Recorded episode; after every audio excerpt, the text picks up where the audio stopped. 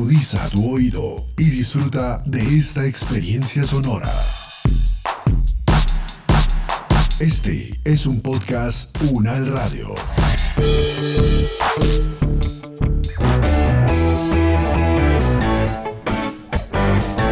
Salud Unal, contigo. Escuchar, aprender y compartir información de calidad sobre bienestar.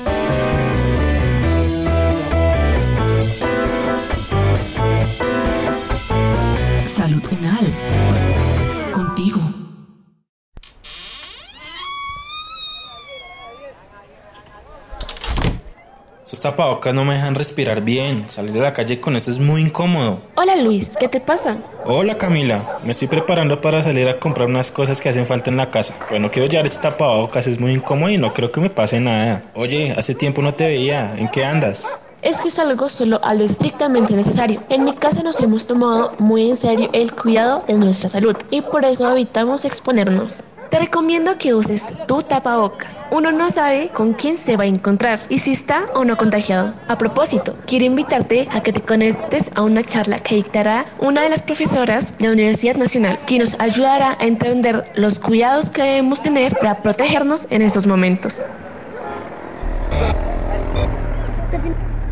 El pasado 11 de marzo, la Organización Mundial de la Salud declaró que la COVID-19 podía considerarse pandemia debido a la detección de 118 mil casos en 114 países. En Colombia, el primer caso de coronavirus fue notificado el 6 de marzo y el 12 del mismo mes, el Ministerio de Salud y Protección Social declaró la emergencia sanitaria. Tiempo después, los colombianos hemos tenido grandes retos. Seguimos en emergencia sanitaria, con aislamiento preventivo para algunas poblaciones, con una reactivación económica discreta y con la evidencia de importantes situaciones de inequidad y vulnerabilidad. El tiempo ha transcurrido en medio del bombardeo de información, surgimiento de mitos, generación de conflictos políticos nacionales e internacionales. En fin, ha sido una época muy compleja para todos nosotros. Algunos que han tenido la oportunidad de aislarse gracias a la posibilidad de hacer trabajo en casa ya están cansados. Algunos se relajaron y dejaron de mantener medidas de cuidado, lo que produjo que muchos se contagiaran. Por otro lado, las personas mayores de 70 años asumieron el confinamiento desde el principio de la emergencia debido a que fueron consideradas más frágiles por las cifras de mortalidad, lo que llevó a que las medidas restrictivas fueran más fuertes para ellos que para otros. Al parecer, durante el 2020 no alcanzaremos la normalidad de antaño. Las poblaciones tienen una gran responsabilidad y tiene que ver con el autocuidado. De nada sirve que las instituciones generen normas y den indicaciones si las comunidades no nos empoderamos de nuestra protección.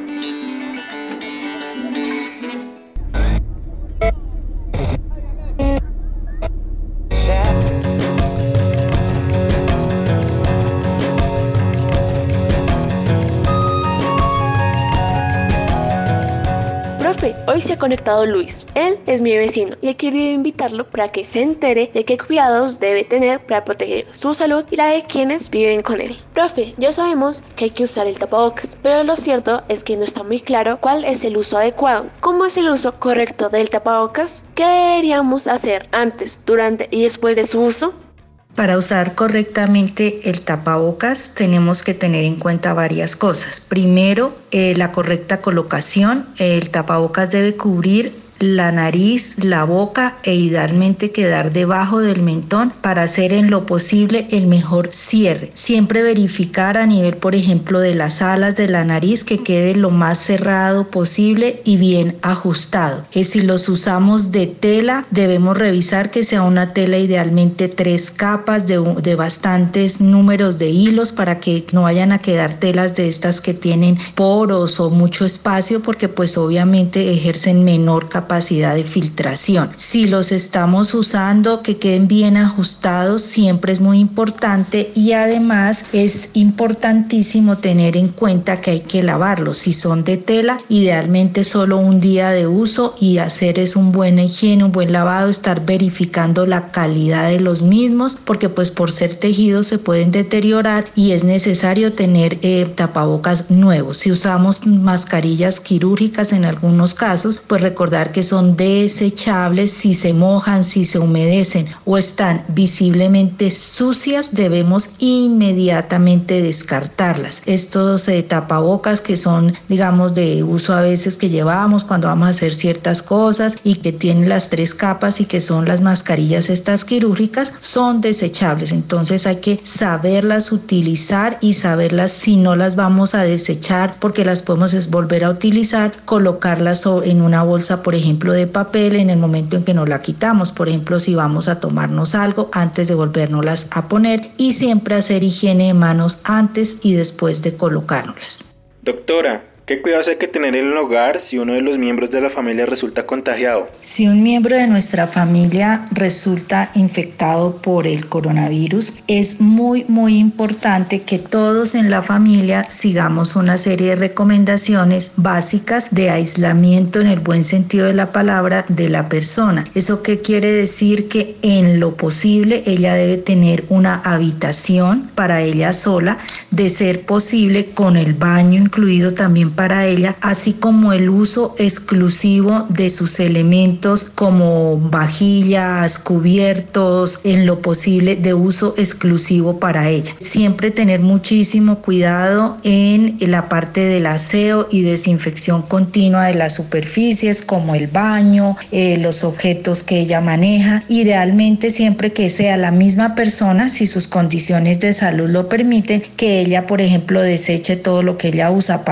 desechables, sus tapabocas si los tiene o lo mismo de sus objetos cuando, cuando entra al baño, que ella misma y su ropa la coloque en bolsas y la lleven para eh, ya sea desechar común y corriente o lavar, por ejemplo, en la lavadora. Ya en la lavadora su ropa o sus cosas pues se pueden lavar común y corriente, idealmente si la lavadora lo permite eh, con agua caliente. Es muy importante que la persona tenga obviamente su espacio bien ventilado para disminuir disminuir el riesgo, que se mantenga en su sitio y toda persona en la casa que tenga que entrar, por ejemplo, a llevarle algunas cosas, pues que siempre tenga todos los cuidados muy bien de su tapabocas cuando se acerque a ella, de la higiene de manos antes y después de llevarle, por ejemplo, alguna droga, algún medicamento. Por supuesto, ella también debe ser estricta en su higiene de manos cada vez que, por ejemplo, si usa un pañuelo desechable para sonarse, lo desecha, se hace higiene de manos. Mantener estas medidas básicas son muy importantes. Si la persona no puede tener, por ejemplo, su baño independiente y lo tienen que usar otros miembros de la familia, pues lo ideal es que cuando ella lo utilice, después de que lo utilice, se haga una buena limpieza, desinfección de las superficies del baño, retiro de material, digamos, desechable en una bolsita y, por supuesto, mucha organización en la casa para mantener la distancia social, mantener a la persona, obviamente, con todos los cuidados de estar, pues, muy pendiente de ella. Claro, no es aislarla y dejarla allá, sino que estén todos muy pendientes, pero debemos mantener la distancia, idealmente una habitación exclusiva, baño exclusivo, sus cubiertos, su ropa, sus implementos de uso exclusivo, jabones, champú, todo esto continua desinfección de superficies, manejo de los desechos, higiene de manos y obviamente el uso de tapabocas y ambiente aireado en lo posible.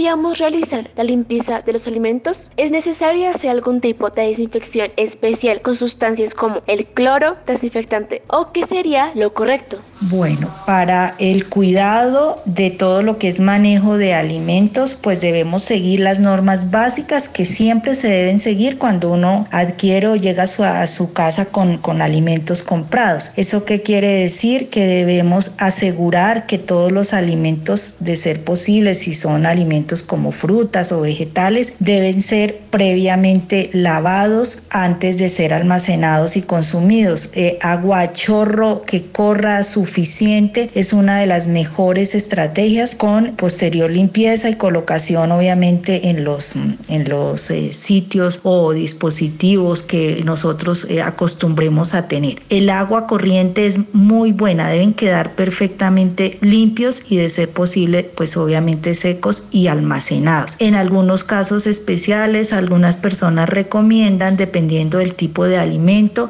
colocar algunas góticas eh, de, sustancias desinfectantes cuando no es tan fácil hacerlo así, como por ejemplo de hipoclorito, pero, pero es, es realmente lo más importante es asegurar la limpieza, la limpieza común y corriente. Si traemos alimentos que se puede hacer, pues agua y jabón común y corriente, lavarlos, secarlos es muy importante. Las bolsas con las que traemos las cosas, si se colocan en los mesones y eso, pues por supuesto hacer limpieza y desinfección rutinaria de todos los mesones, las bolsas de mercado que normalmente acostumbramos a traer o carritos o todos aquellos, eh, digamos, sistemas que no usamos para almacenarlos. Pero lo más importante es mantenerlos limpios de manera rutinaria como deberíamos hacer siempre que vamos a traer alimentos antes de Normalmente siempre deben ser lavados eh, extensivamente con agua corriente y, y si es posible o son empacados, agua, jabón, limpieza, secado y almacenamiento y desinfección de las superficies donde los estamos colocando. ¿Los animales de compañía representan algún riesgo para el contagio de los seres humanos?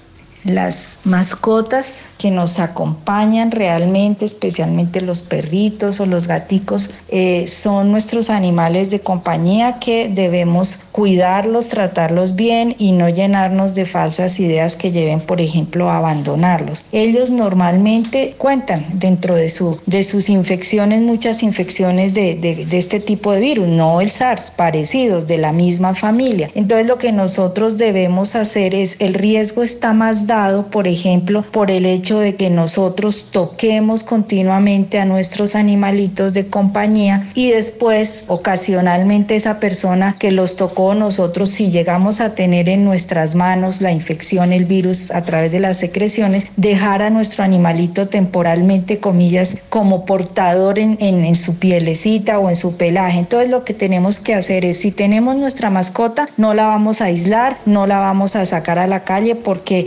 eso es algo que no es correcto. La evidencia no indica que los animales sean fuente de, este tipo de infecciones, de este coronavirus, pero sí debemos mantenerles el cuidado, evitar, por ejemplo, estar tocando los animales cuando los sacamos a la calle. Y si llega nuestro animalito, hacerle su limpieza común y corriente cuando entra de la, de la calle. Entonces, pasarle un pañito húmedo, puede ser con agüita o el jabón que le utilicen, limpiarle su, su pelaje con algún trapo húmedo, mantenerlo limpio, sus baños normales, eh, las paticas lo mismo, limpiarlas con, con agua, con jabón, no hay necesidad de echarles en, en, los, en las paticas de los animales cuando llegan de la calle ni sustancias como hipoclorito o desinfectantes fuertes que lo que les están generando es una serie de enfermedades y problemas a ellos de irritación severa, ni desinfectantes fuertes ni antisépticos. Pero sí es muy importante mantenerles su aseo continuo. Si los estamos sacando están en contacto con otras personas, cuando lleguen a nuestra casa, pasarles, limpiarles continuamente la piel con un trapo húmedo o una toallita de las que los utilizamos y lo mismo a nivel de sus patas sin incluir eh, exageraciones como echarles hipoclorito o rociarles sustancias como clorexidina o alcohol que les pueden causar irritación. Es orientado a una limpieza normal y el cuidado sobre todo al estarlos tocando. En el caso de los negocios, como tiendas de barrio, donde ingresan tantas personas, ¿qué cuidado deben tenerse y cómo deben manipularse los alimentos? Los cuidados que debemos tener cuando compramos alimentos, yo creo que es básicamente maximizar o más bien tener conciencia de lo que siempre deberíamos hacer. Entonces siempre el cuidado en la manipulación, higiene de manos. Si vamos a tocar alimentos, si vamos a comprar cosas fuera de nuestra casa, salir, importantísimo la higiene de manos. E incluso en algunos sitios hay ahora en los supermercados, uno llega y le, da, le ofrecen el alcohol o el agua con jabón. Acuérdense que si estamos cogiendo frutas, cosas y las manos se nos ensucian y están visiblemente sucias, ahí echarse encima alcohol de estos geles pierde su acción. Entonces tenemos que idealmente tener agua y jabón. Entonces, si, si estamos manipulando alimentos, higiene de manos es el primer paso indispensable. Terminamos de guardar, de recoger los alimentos, los pagamos higiene de manos nuevamente, porque obviamente al ser los alimentos como cualquier otra superficie pueden eh, ser, eh, digamos, susceptibles a que si otra persona cogió el mismo alimento, tocó la superficie y ocasionalmente está infectada,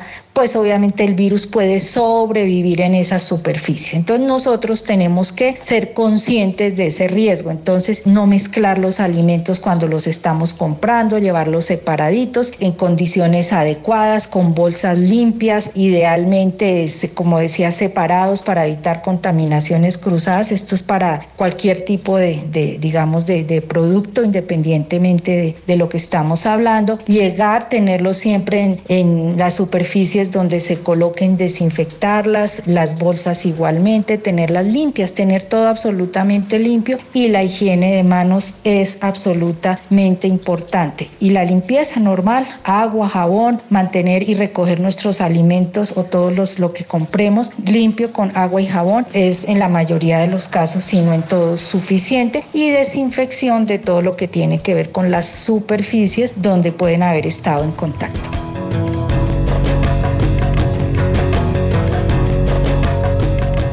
Es el momento de que cada uno, desde sus hogares, aporten el cuidado de su salud y de su comunidad. Es tiempo de sumar. Este podcast contó con la dirección de María Luisa Cárdenas, profesora de la Facultad de Medicina de la Universidad Nacional de Colombia. Coordinación general, María Fernanda Lara Díaz. Investigación y producción periodística, María Camila Gómez, María Camila Riápira y Jaime Méndez. Producción general, Diana Samira Romero. Experta invitada, Aura Leal, microbióloga, profesora del Departamento de Microbiología de la Facultad de Medicina de la Universidad Nacional de Colombia, con la actuación de Mariana Huasca y Juan David Puentes. Producción sonora, Edgar Huasca.